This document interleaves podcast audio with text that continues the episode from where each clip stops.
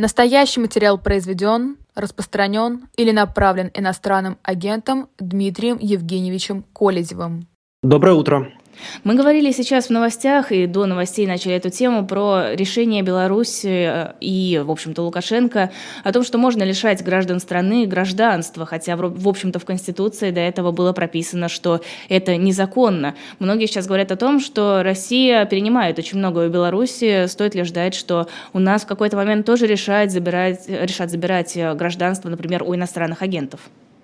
Я бы такого не исключал. Мы помним, что на прошлой неделе а, Мизулина-младшая выступала с такой инициативой, и вообще уже не первый раз звучат, звучит, э, звучат предложения лишать гражданства тех, кто ну, маркируется как предатели, будь то иноагенты, осужденные там по а, за измену родине или еще чему-нибудь.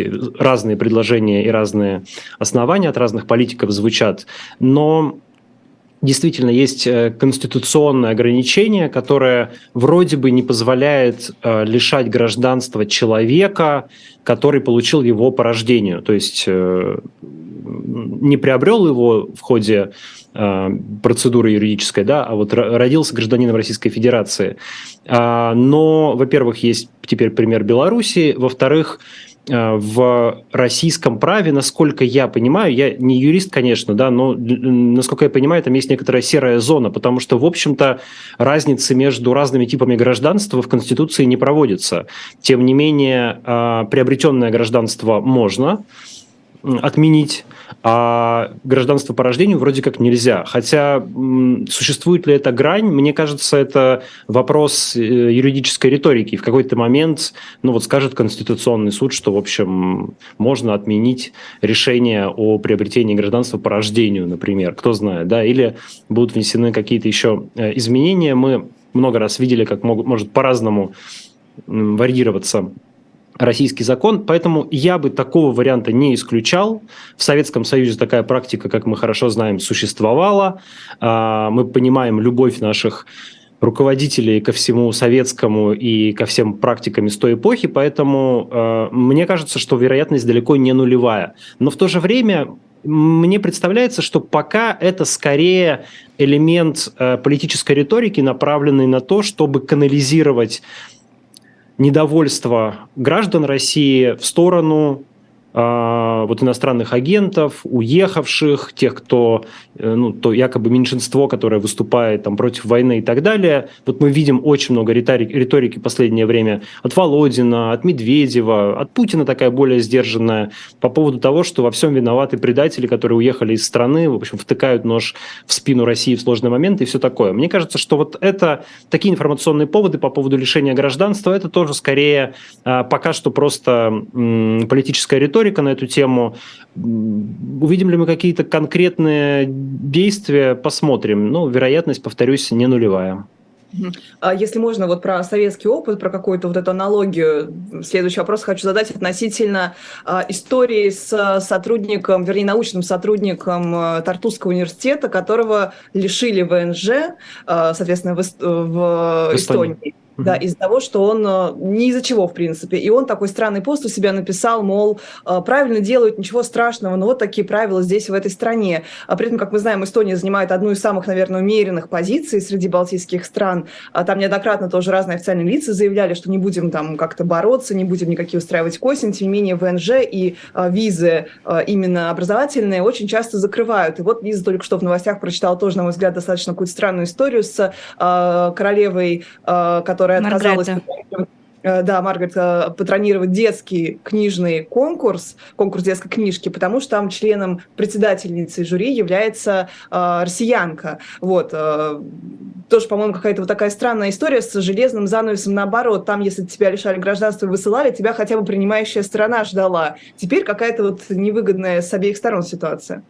Ну, тут, конечно, специфика балтийских стран, которые имеют травму э, русской и советской оккупации, в общем, и это вполне понятно, такое поведение достаточно объяснимо. Я как раз думаю, что из э, тройки балтийских стран, э, наверное, Литва самая умеренная, Латвия и Эсто... ну, особенно Латвия, в меньшей степени Эстония, конечно, они так более радикально настроены по отношению к россиянам. Тут еще нюанс в том, что в Литве очень небольшое русскоязычное население, а в Латвии и в Эстонии большое. Поэтому там еще и Э, отношение к русскоговорящим, к россиянам, к российским журналистам, в том числе, как мы знаем по истории с телеканалом «Дождь», это а, оно еще и смешано с опасениями, что русское меньшинство, русскоговорящее меньшинство в стране будет использоваться, для раска... будет использоваться Кремлем для раскачки политической ситуации и для э, риторики там, защиты русскоязычного населения, как оправдание возможного вторжения и так далее.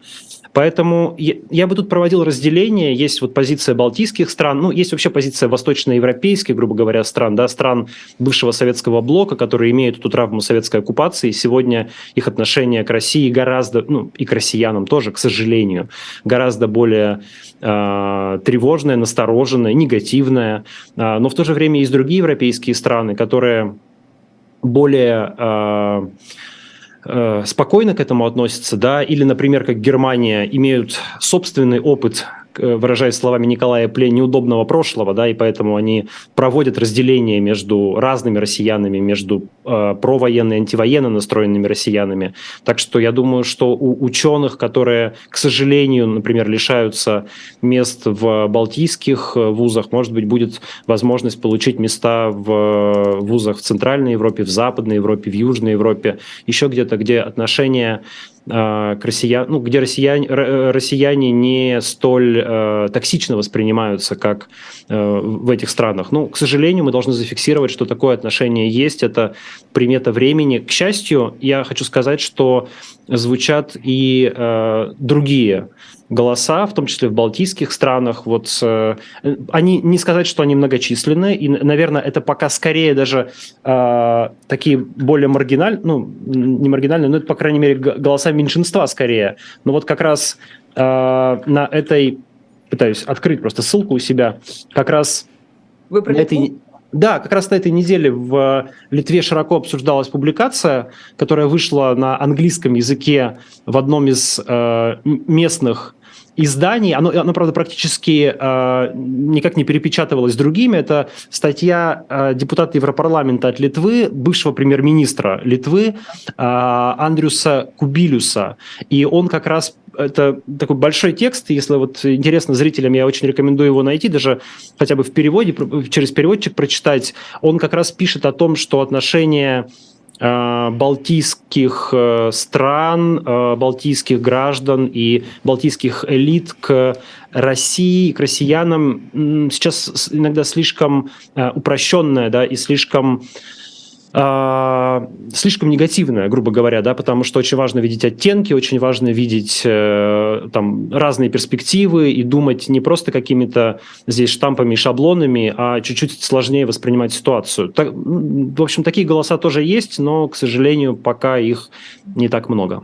Ну, подождите, если мы говорим про Литву, там на этой неделе тоже была история с э, Минкультом Литвы, который предложил вообще ограничить русский язык везде там максимально, да, постараться его запрещать, потому что это опасно. И сам президент заявил, что, мол, не нужно нам это. Вроде бы не совсем уж маргинальная позиция, как будто бы официальная. Зачем запрещать язык, сказал он. «А язык – это просто средство коммуникации, тем более русский язык – это великая русская литература. Вообще учить его с детства, потому и, в принципе, русская сложный. культура тоже не должна отменяться. Да-да-да, то есть, может быть, это признак, что вот эта тенденция все-таки победит в какое-то ближайшее время? Ну, еще раз скажу, что Литва занимает скорее такую более умеренную здесь позицию, наверное, как раз из-за сравнительно небольшого числа русскоязычных, и это не воспринимается здесь как какая-то угроза. Я просто нахожусь в Вильнюсе, может быть, не все ваши слушатели это знают, поэтому э, вижу это своими глазами. Вообще здесь очень спокойное отношение к русскому языку, к русскоговорящим. Вильнюс довольно русскоговорящий город, и благодаря русским, и благодаря белорусам, и благодаря украинцам, которые сюда приехали, Поэтому здесь какой-то языковой проблемы вообще нет, особых ограничений нет. Но вот действительно, скажем, русский драматический театр некоторое время назад переименовали в Старый театр в Вильнюсе, избавившись от слова «русский», но там продолжают идти русские спектакли, русскоязычные спекtakли. Да, э, сейчас... старыми просто. Что, что, э, что еще раз? Можно назвать их старыми. Старая драма. Ну вот мы ходили перед Новым годом в, э, на спектакль по Гоголю. Правда, он не очень мне понравился, откровенно говоря, но это, все, это спектакль по Гоголю. Тут вот висят афиши, недавно висели афиши перед Новым годом эм, по, по Толстому спектакля местного молодежного театра. В общем, не, не замечаю я отмены русской культуры как-то особо в Литве. Но то, что российское гражданство, российский паспорт, российская э, федерация как таковая, все это стало такими довольно токсичными понятиями, ну, к сожалению, в наше время это так, приходится это учитывать, с этим жить. А Москва тем временем, если можно вот так вот закруглить эту тему, Москва тем временем танцевала Новый год под Верку Сердючку э, и с теми самыми словами «Ощущение в мерло Украины», и выглядело это немножко как такая форма протеста гражданского. А вот выглядело странно. Я тоже, когда это увидел, опубликовал у себя там в телеграм-канале с, как бы с какой-то позитивной коннотацией. Э, для меня это выглядело как, смотрите, пока, значит, на российском телевидении запрещают там все украинское, естественно, полностью вычеркнули Верку Сердючку, потому что Андрей Данилко занимает, ну, естественно, проукраинскую патриотическую позицию, и все запрещается, москвичи в это время продолжают любить украинскую культуру, любить Верку Сердючку, танцуют на улицах, и никто с этим ничего не может сделать. Для меня это было как бы скорее как акт поддержки э, Украины. В то же время какое-то количество людей отреагировало на это, как так можно, Э, эти идиоты танцуют под Верку Сердючку, когда русские ракеты летят на Киев. То есть э, очень такое полярное отношение ко всем явлениям мы сегодня наблюдаем. Мне кажется, любую тему, если взять, люди разделятся и будут кричать «нет, это отвратительно» или «нет, это ужасно». Тут, э, ну, я просто действительно согласна с тем, что это хорошо, что люди не говорят «вот это украинский исполнитель, надо срочно забанить, уничтожить и больше никогда не включать». А по поводу как раз исполнителей. Вы делали видео, посвященное посвященное высказываниям наших э, звезд и не очень. А, что скажете по поводу этого, как он там, «Голубой огонек», ну вот это вот позорное, где еще Петросян был, вы это смотрели?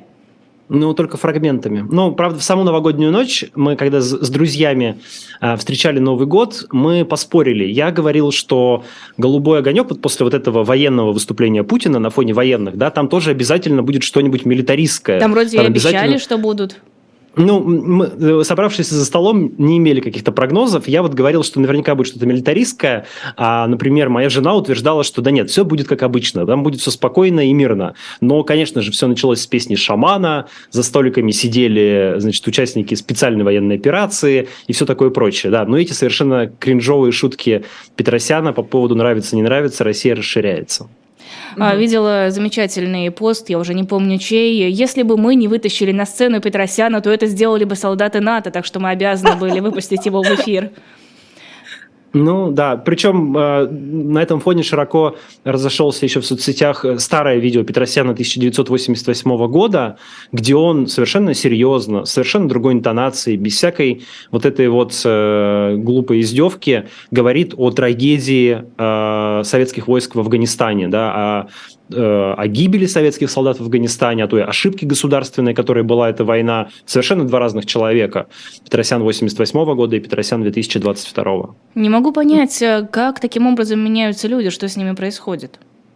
А меняется конъюнктура, мне кажется. Есть люди, которые стоят на своих убеждениях, э, и таких людей немного. Ну, а есть, видимо, более конъюнктурные люди. В 1988 году, насколько я могу представить, такое отношение к войне в Афганистане уже было э, ну, общим местом, да, то есть как бы это было, э, ну, оно, может быть, конечно, было неофициальным, да, но в обществе, благодаря гласности, перестройке, в общем, уже многие разделяли это ощущение. И Петросян, когда выходил в зал и говорил об этом, он ничем не рисковал. Он знал, что он найдет отклик в этом зале, что его э, за это не репрессируют, что его за это там не, за, не забанят, не э, запретят ему выступать. В общем, это было безопасное поведение. То же самое с Никитой Михалковым происходит.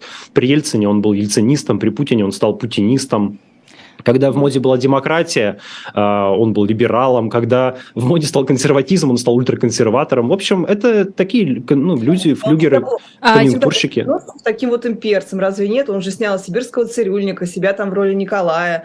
А, что еще он делал? А, вот это высказывание, вот это патриархальное Ельцину, что, мол, России нужен мужик крепкий. Ну, Тоже нет, мало. да, безусловно, в нем как бы вот такие, э, такое имперство в нем жило всегда. Это однозначно.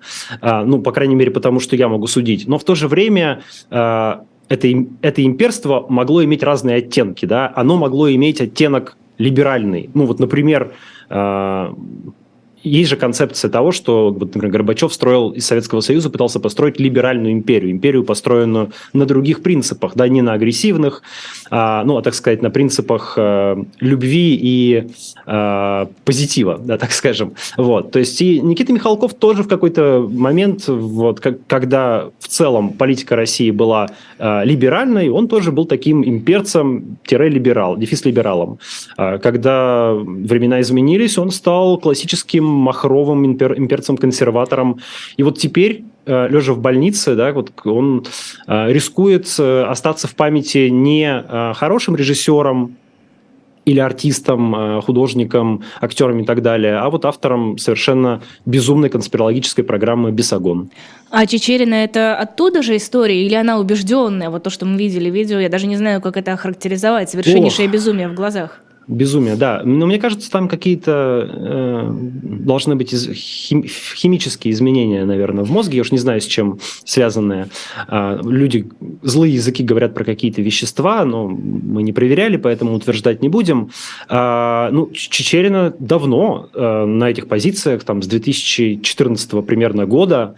Я, если честно, так подробно не знаю ее вот... Э, виражей ее, э, так сказать, как бы, как, как бы это назвать, э, идеологической такой биографии, да, вот этого ее интеллектуального поиска, как она к этому пришла.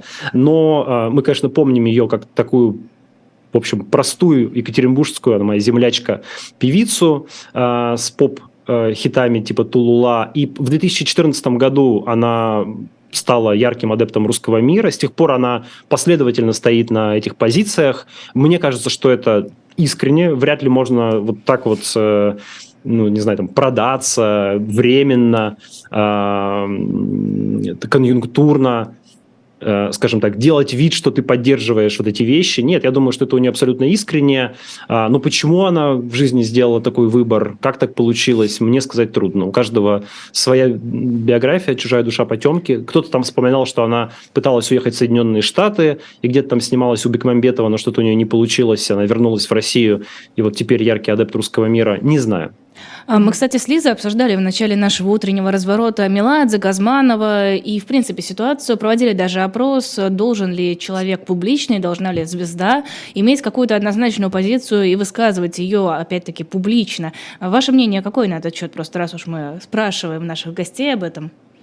Да, мое мнение, что никто никому ничего не должен. Если человек имеет позицию, он ее имеет. Не имеет, ну, имеет право, может не иметь. Я, я так думаю, что на самом деле позиция есть у каждого. Да? А, кто-то ее готов высказывать, кто-то ее боится высказывать. Как мы видим по разным ситуациям, некоторые артисты, как, например, Олег Газманов, в некоторых ситуациях готовы позицию высказывать и говорить, что а, там, они за войну э, и, приз, и призывать э, патриотически участвовать в там, так называемом освобождении Украины, да, в специальной военной операции, а, значит, а выступая в Дубае, как-то оказывается, что сказать это неудобно, и приходится ретироваться и поздравлять всех с Новым годом. А, ну вот кто-то, как Меладзе там ведет себя по-другому, кто-то как Галкин ведет себя по-другому. Я считаю, что вообще никто никому ничего не должен. Но в этой ситуации, если э, вы считаете, что сегодня без позиции, ну, как-то нельзя, потому что мир разделился, да, на черное и белое, то поддерживайте артистов, тех, которые, чья позиция вам близка, тех, чья э, кто эту позицию не боится высказывать. Мне кажется, тут каждый человек сам отвечает на этот вопрос. Угу. Самая, наверное, большая тема сегодняшнего дня, сегодня 6 января, сочельник православный. А, вот скажите, что, на ваш взгляд, вообще даст Путину вот это прекращение огня объявленное? Не знаю. А, пока совершенно малопонятная история, если честно, и в голове крутятся разные версии. Ну, сразу, наверное, можно отбросить версию христианской добродетели – а, потому что как-то это не вяжется с тем, что со всеми другими действиями Владимира Путина. И мы помним, что в сочельник 24 э, декабря да, католического, ну, в сочельник по старому стилю Херсон обстреливали довольно яростно, да, там никак, ни о каком перемирии тогда не было речи. То есть, конечно, нужно исходить из каких-то... Что, что этот шаг делается из соображений какой-то выгоды для Владимира Путина. В чем эта выгода? Ну, давайте попробуем порассуждать. Те версии, которые крутятся в голове, ну, во-первых, это может быть какое-то прикрытие для неких маневров. А, то есть для того, чтобы перегруппироваться, для того, чтобы перебросить войска куда-то из одного места в другое, что невозможно сделать в обычное время под огнем а, украинцев, а, можно сделать, если этот огонь временно прекратится. А, ну, или, например, действительно частично отступить из каких-то а, территорий, где оставаться тяжело. Э, на самом деле версия допустимая, про это говорят украинцы, но она какая-то не очень вероятная, потому что вряд ли Путин всерьез рассчитывает, что Украина примет предложение о прекращении огня, ну и мы уже знаем, что она отказалась принимать. А какая-то пиар-история да, здесь явно есть. То есть, с одной стороны, это продемонстрировать мировому сообществу, что вот смотрите, мы же предлагаем какие-то шаги к миру, а Украина, дескать, отказывается, они вообще не договороспособные, ни о чем не хотят договариваться. Это и продолжение риторики про борьбу с сатанистами. Помните, да, все вот это вот кадыровско-медведевско э, путинское такие рассуждения на тему то, что мы защитники каких-то религиозных ценностей, а там в, Укра... в Украине совершенно беспринципные антихристы, сатанисты, э, люди, которые растоптали всякую веру. И вот тут тоже, казалось бы, в эту риторику ложится такой акт. Мы предлагаем вам э, рождественское перемирие, а вы не соглашаетесь, продолжаете войну, как же это не по-христиански, как же так можно? Вполне такое может звучать. Э, ну, интересно, что, кстати говоря, как раз самые такие провоенно настроенные россияне, вот так называемые военкоры, разные спикеры из э, Донецкой, Луганской народных республик, так называемых, Э, как раз не поддержали идею перемирия, да, и всячески э, против, высказываются против нее и видят в этом скорее какой-то какой шаг к... Да, шаг слабости, возможно, какой-то шаг к дальнейшим отступлениям, да, какую-то демонстрацию того, что Россия готова к новым, так называемым жестам доброй воли, да, как мы помним так назывались отступления из-под Киева, из Херсона и так далее. Ну, в общем-то, как По... уже сказал Пушилин, это, ну, вот это прекращение огня подразумевает только а, отсутствие активных действий, а на провокации Украины мы, конечно же, будем отвечать. Ну да, посмотрим, во что это выльется. Есть, конечно,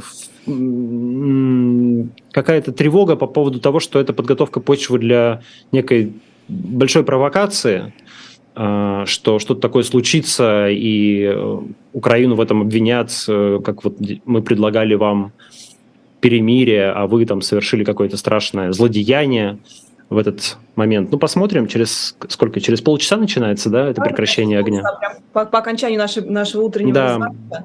Ну, вот вы сказали про станистов, про вот эту вот вечную, да, риторику кремлевскую. А, ну, вот как интересно, буквально вот у Винтикта, по-моему, был такой пост, что даже если учесть, что все, что заявляет Путин, действительно его тревожит, там расширение НАТО, а, милитаризация Украины, те самые сатанисты, геи и так далее, а, и угроза теперь уже Украинской православ... православной церкви, Московского патриархата, если если мы даже возьмем эти предпосылки, окажется, что война привела к ровно противоположному. И вот буквально накануне два собора УПЦ переданы государству, буквально как вот в советское время, то есть переданы государству даже не православной церкви Украины, а просто, ну, изъятые, по сути, у Украинской православной церкви.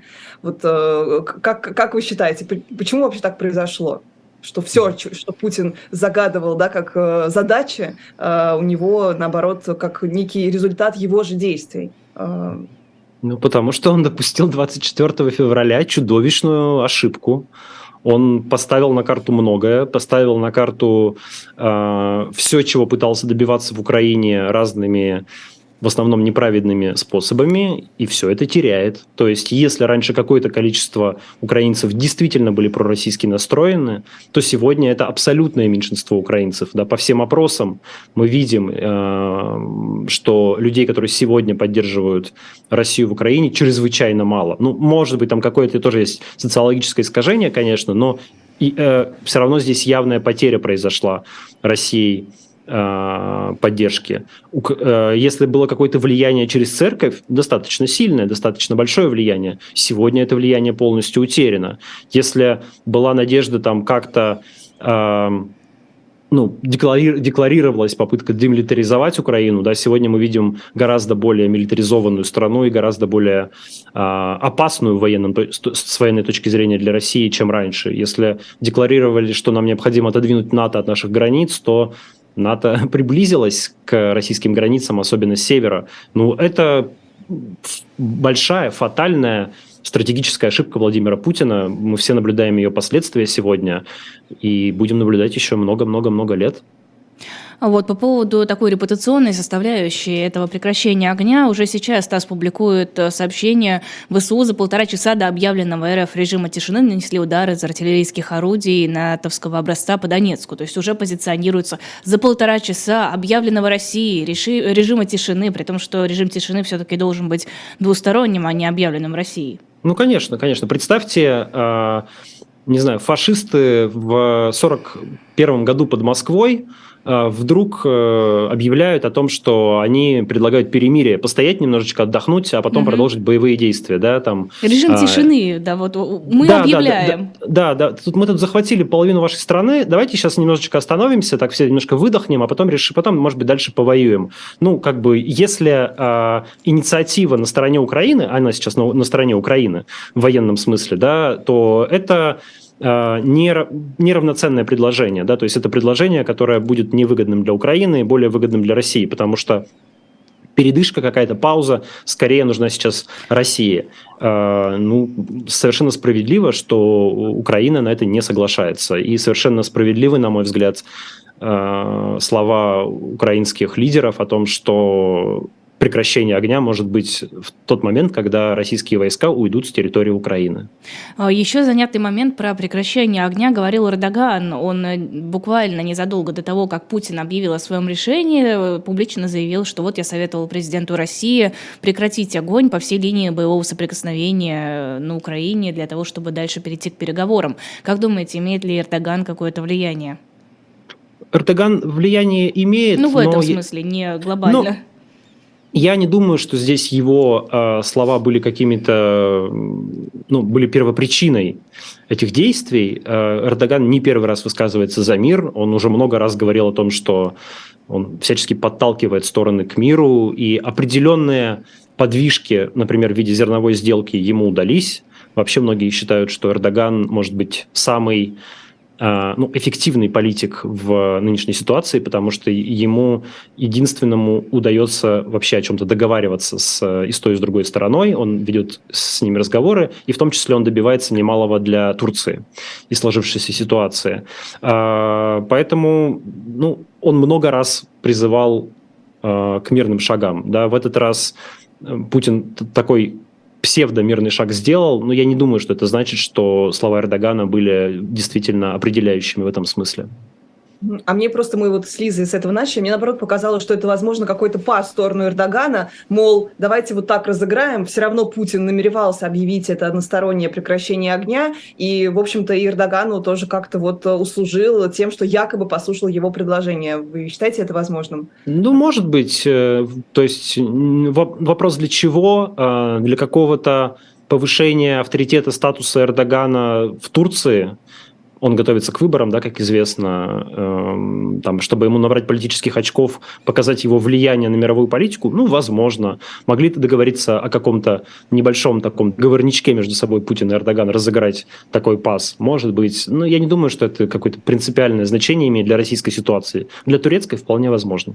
Я, вот если мы глобально да, на это посмотрим, вы сказали чуть раньше, что военкоры вообще это как некое поражение, что ли, да, рассматривают такое локальное признание возможного mm-hmm. поражения. А может ли это быть началом действительно мирных переговоров? А, ну, движение хотя бы какого-то... Я, я бы не...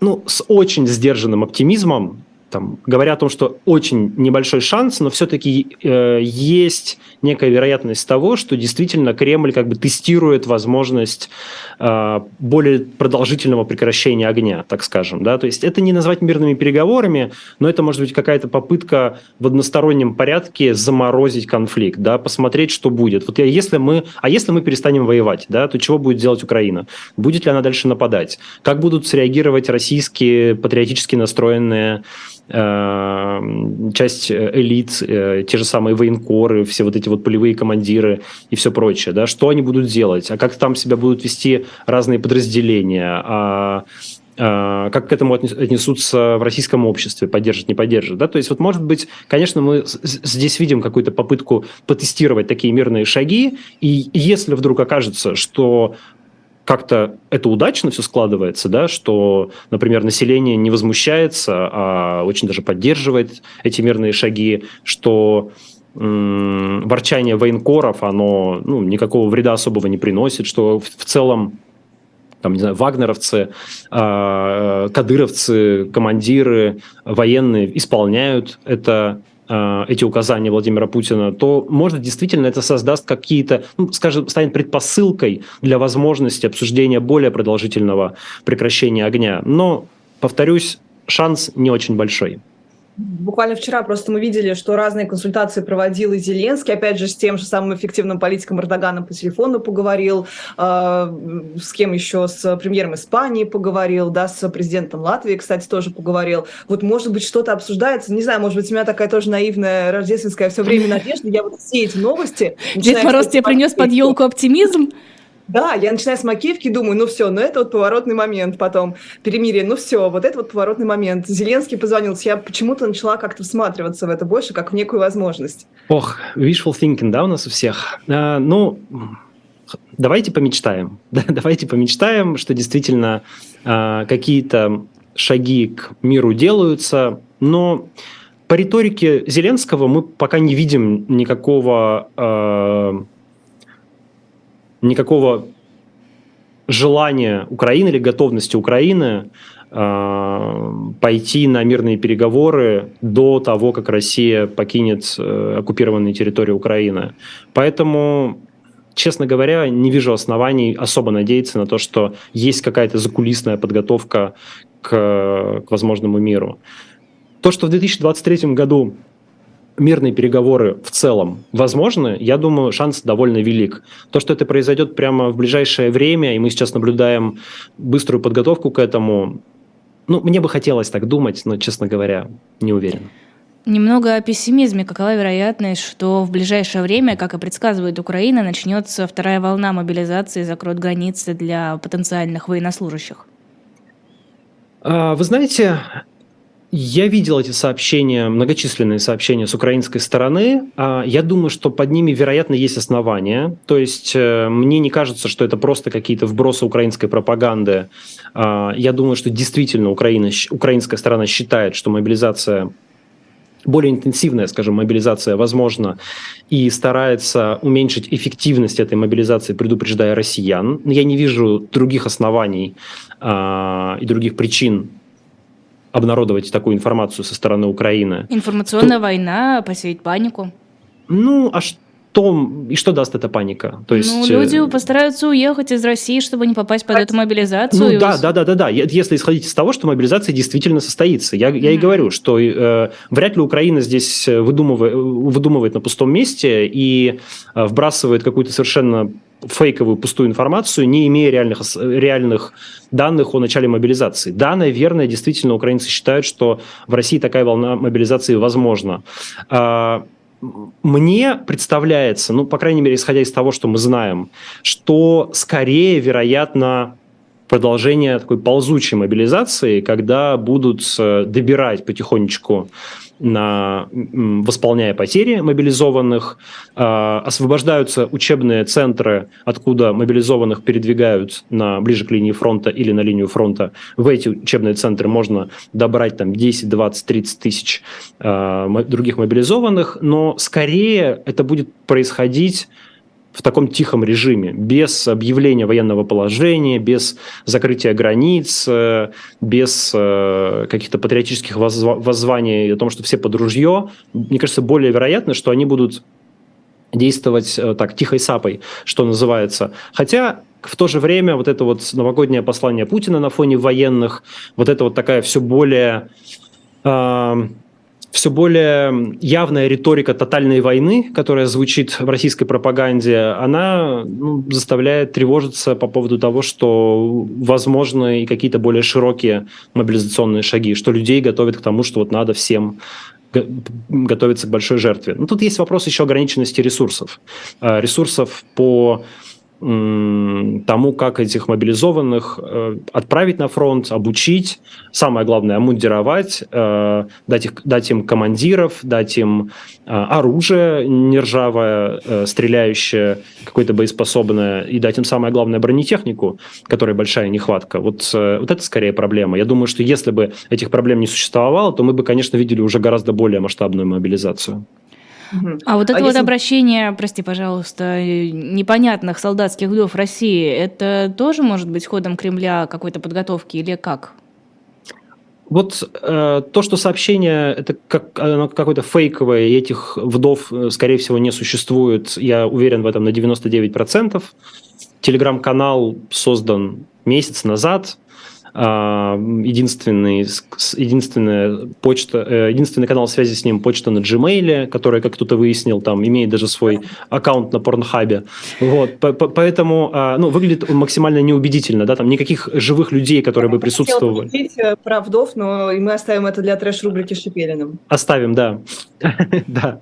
А, вот, поэтому никаких там живых настоящих людей, мне кажется, нет. Это чей-то проект, чей можно гадать. Кто-то говорит, что это кремлевский проект, дескать, так, подготовить людей к мобилизации, поднять там патриотические настроения. Хотя, мне кажется, ничего особенного это не поднимает. Кто-то говорит, что это украинский проект, кто-то, кто грешит на Илью Пономарева. В общем, тут, как, как часто бывает в условиях информационной войны, можно только гадать и думать, кому же это выгоднее, но я бы точно относился к этой информации без доверия.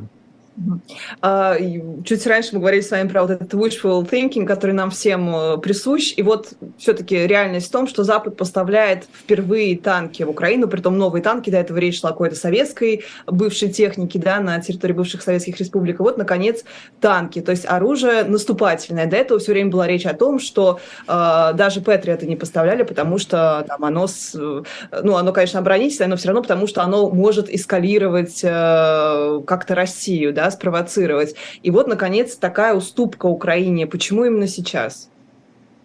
Ну, э, эксперты спорят о том, можно ли это считать танками. Да, кто-то говорит, что все-таки раз, это, раз у них колесная база, то это э, скорее какие-то БТР или БМП. Довольно оживленная дискуссия. Просто краем глаза вижу в Твиттере среди военных экспертов по поводу того, танки это или не танки. Ну, э, по, почему именно сейчас?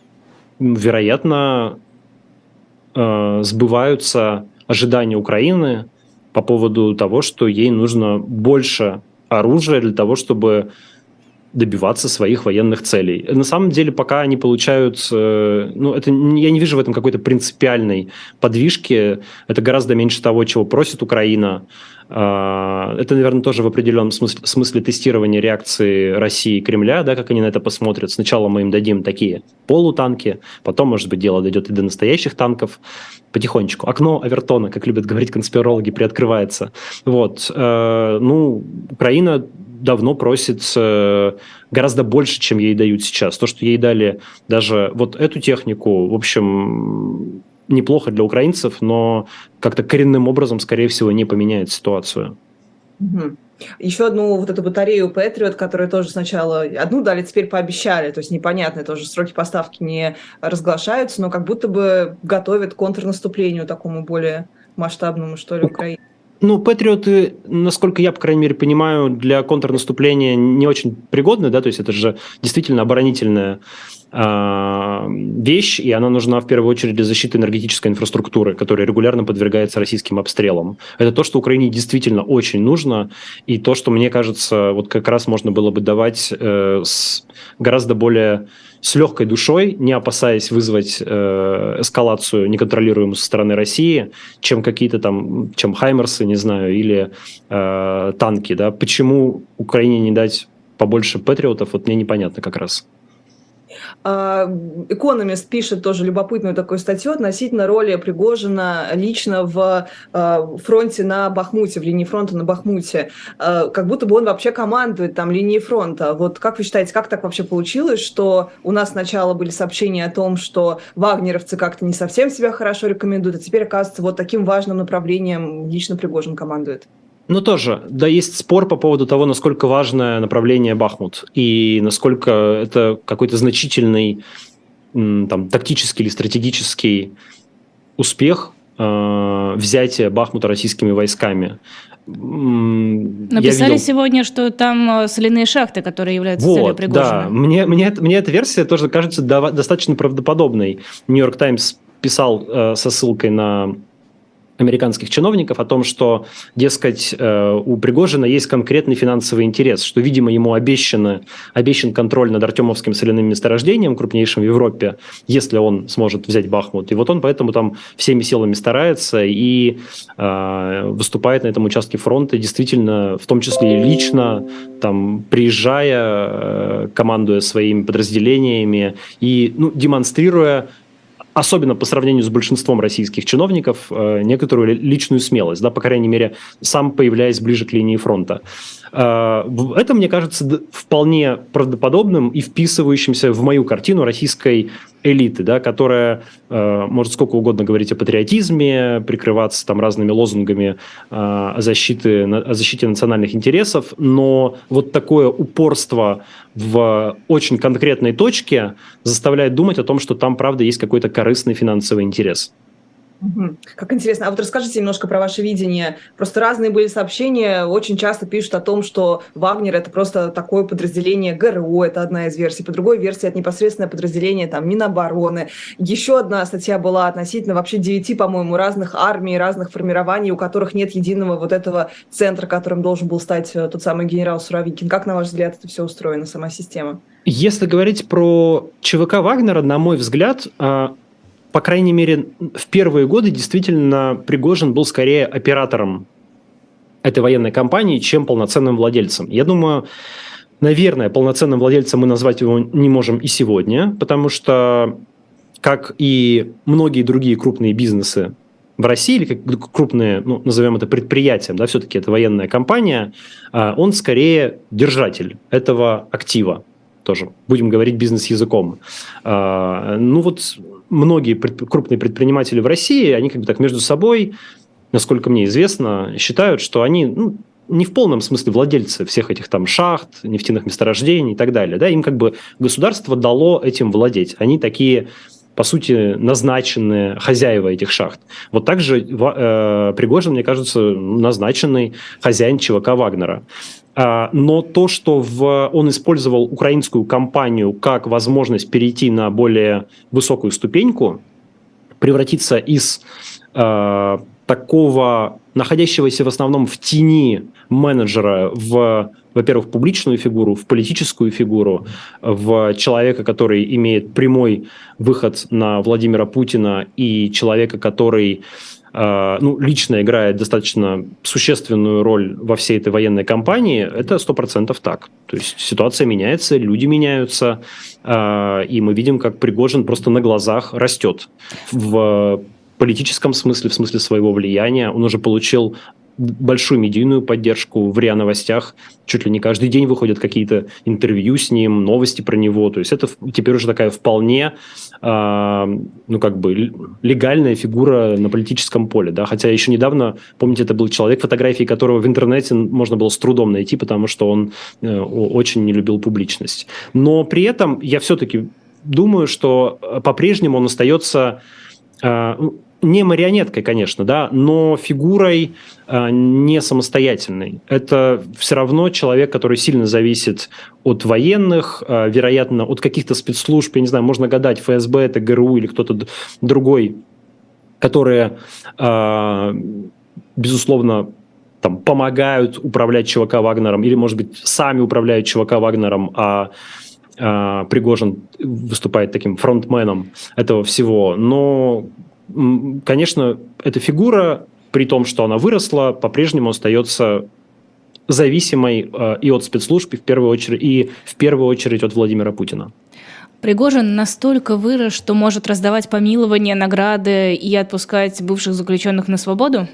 Ну, ему дали такое право, по всей видимости. А, мы пока еще Давайте дождемся еще, когда вот эти заключенные, про которых он объявил, что они отслужили свои полгода и теперь возвращаются в Россию, когда они действительно вернутся в Россию, потому Но что они пока... же сказали, что они не хотят, что они воевать Вот, да. поедут. То, что я услышал из видео, которое опубликовал Пригожин, это его слова «Вот молодцы, мужики, вы отслужили, вас всех помиловали, чего будете делать дальше? Ну, мы все вернемся доделать то, что начали». Да? То есть они все как бы идут обратно воевать, насколько можно услышать из их слов.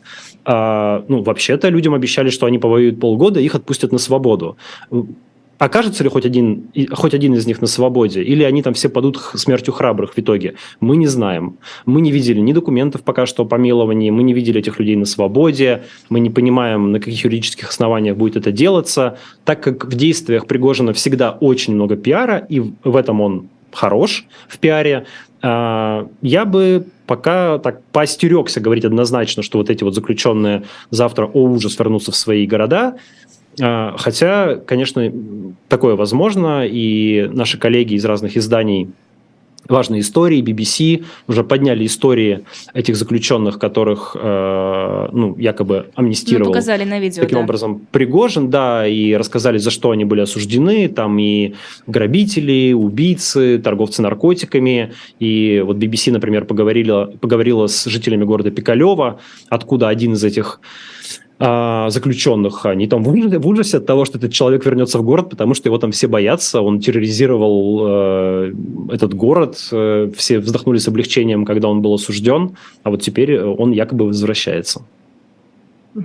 А, Еще была информация о шести вагнеровцах, которые пропали в Ростовской области, при том с оружием. Там не все из них заключенные, какие-то вообще являются гражданами других стран, а, контрактники из Киргизии, из э, Казахстана, по-моему, один. В общем, они с оружием пропали. Вот как вы считаете, вообще вот эта вагнеризация, что ли, нашего общества, какая-то вот размытость э, закона, вот это какое-то новое вообще, мне кажется, тоже путинское явление, которое вообще было для него не характерно. Мы же, у нас же все было очень задокументировано, все было очень легально, все было в рамках закона. Ну, да, в, так, в кавычках в рамках закона. На самом деле, конечно, везде творилось всякое, но попытка придать какой-то э, какой-то вид легальности всему действительно существовал. У этого будут страшные последствия, я считаю. Еще до войны, на самом деле, еще до втор... полномасштабного вторжения в Украину, уже из регионов было много историй о том, что вагнеровцы начинают э, играть роль, э, ну, таких ну, как бы силовых, сил, ну, силовых группировок, которые помогают в решении каких-то бизнес-вопросов. То есть, если в 90-е годы на стрелке там спортсменов привозили, потом, значит, какие-то ЧОПы организовали, то вот в десятые годы уже началась ситуация, когда на какие-то стрелки просто в борьбе там за какой-нибудь карьер где-нибудь в, на Урале или на Сибири, как мне говорили, приезжали люди, представляясь вагнеровцами, с оружием, в форме, ну и такую представляли собой вот силовую э, поддержку какого-то рейдерского захвата или какого-то одной из сторон в бизнес-конфликте. Я думаю, что, конечно, и этого будет больше, э, и людей с военным опытом, с отрицанием закона, с кровью на руках, к сожалению, в российском обществе станет намного больше. Да, то есть кто такие вагнеровцы, вот особенно эти осужденные? Это люди, которые совершили преступление, их поместили в тюрьму, потом их оттуда вытащили, э, отправили на фронт, дали еще убивать людей, и теперь им говорят, вы помилованы. Э, вы как бы ничего не совершили, вот вам еще медаль, вы теперь достойный гражданин. Не насилуйте такой, женщин. Как, да, какой, что такой человек должен, э, ну как бы, какой паттерн поведения должен в его голове складываться? Носи, убивай, грабь, совершай преступления. Чем больше ты это делаешь, тем лучше будет. Тебе за это дадут медаль, и ты будешь почтенным, почетным гражданином. Э, ничего хорошего нам, конечно, это не светит. Это полное размывание закона, полное размывание каких-то моральных, общественных устоев, на мой взгляд. Все это очень опасно, и я думаю, что последствия у этого будут долгосрочные и для страны, для общества довольно тяжелые.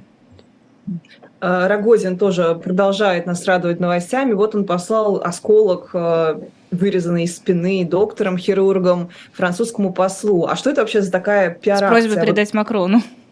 Да. Ну... Есть, что это вообще должно означать? Что мы должны прочитать? Как бы пиар-то на чем здесь вообще должен, по идее, строиться, с его точки зрения? Или это просто ну... пародия на кувалду Пригожина? Ну, э, Дмитрий Рогозин тоже считает себя талантливым пиарщиком. Он не такой талантливый, как Евгений Пригожин, безусловно, но он тоже умеет в пиар. У человека ничего нет, то есть его э, турнули со всех постов ему не дали никакую должность. Он потащился в Донбасс, чтобы там доказывать э, Путину, что он кровью смывает свои коррупционные грехи, что Сармат, вовремя не поставленный на боевое дежурство, это вина, которую ему можно простить за то, что он там доблестно рискует своей шкурой в Донбассе. В Донбассе он был совершенно не нужен, никакой роли не выполнял, никакого военного смысла в нем не было. Он придумал себе какую-то экспертную группу «Царские волки», объявил себя ее руководителем, попал под этот глупейший обстрел в свой день рождения, поставив под Uh, убив своих приближенных, да, которые там вместе с ним тусовались на этом банкете своих охранников, uh, поставив под угрозу своих близких людей. Теперь он ну, по-прежнему в незавидном положении. У него нет ничего, никакого ресурса для того, чтобы uh, как-то возвращаться в круг фаворитов Путина. Что он делает? Использует все возможности для пиара ну вот отправляет этот э, осколок французскому послу. Это яркий информационный повод, про него написали федеральные СМИ. Мы с вами сейчас его обсуждаем в эфире. Все для того, чтобы его заметил Путин, я думаю, вспомнил о нем и, в общем, подумал о том, что все-таки такими людьми не разбрасываются. Надо было тогда Путину осколок посылать, чтобы Путин точно вспомнил. Кстати, о Путине. А, Путин тут э, ошибся, мне кажется, или оговорился, или что-то перепутал, сказал про линии боевого соприкосновения сторон на Украине но ведь соприкосновение-то у нас уже на российских территориях. Это значит, что Путину можно и войну называть войной, и территории украинскими, или это значит, что, в общем-то, мы тоже можем так говорить?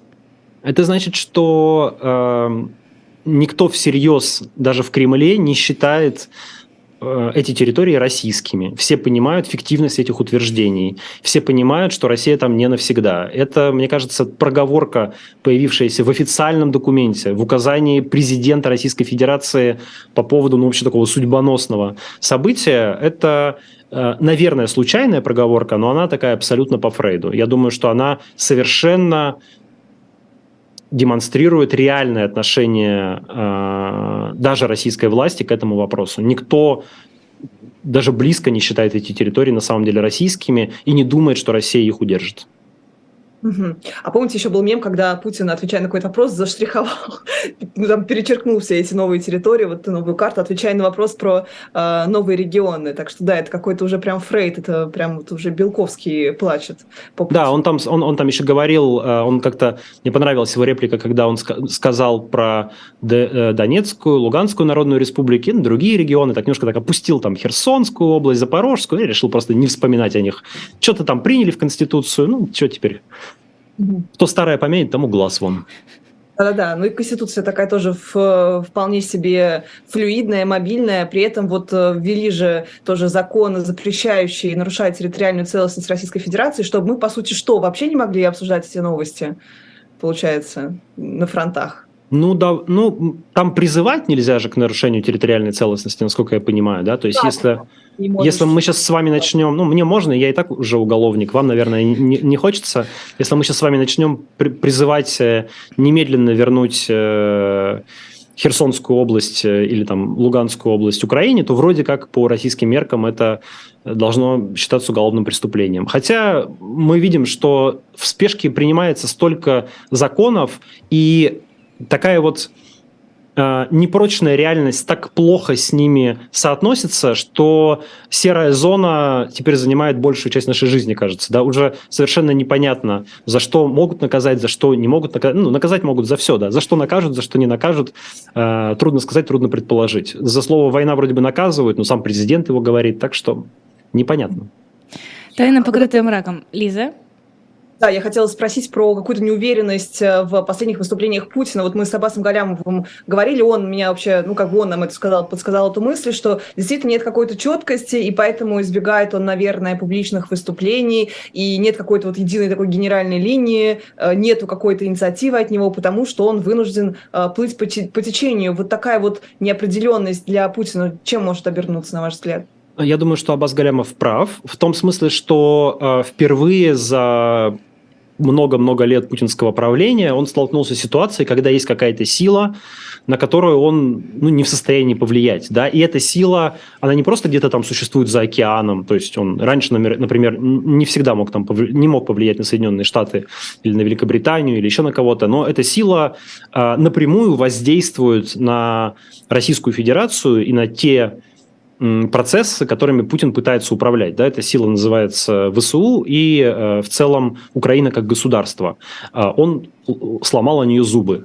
Э, и действительно, такая ситуация складывается на войне. Война непредсказуемая непонятно в какую сторону, как она закончится и к чему приведет, что Путин, наверное, впервые за долгие годы находится в ситуации очень большой неопределенности. Поэтому, я уверен, он отказался от пресс-конференции, от прямой линии, от послания Федеральному собранию. Да, он и сам это говорил, да, что пока сложно зафиксировать какую-то реальность. А, вот, да, он живет в таком мире, когда теперь непонятно, что произойдет.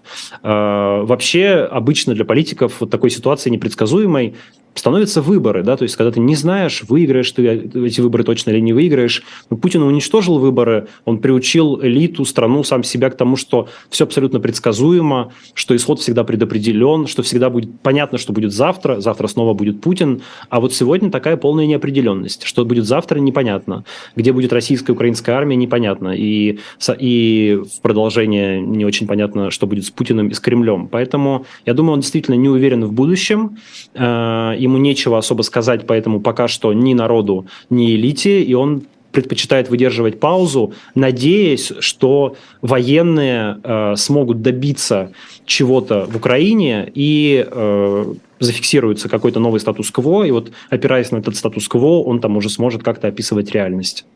Спасибо огромное. Дмитрий Колезев был в нашем в эфире, главный редактор «Репаблик» и издатель «It's My City». Лиза Лазарсон, Лиза Никина. Пора заканчивать наш утренний разворот. Встретимся с вами завтра. Спасибо.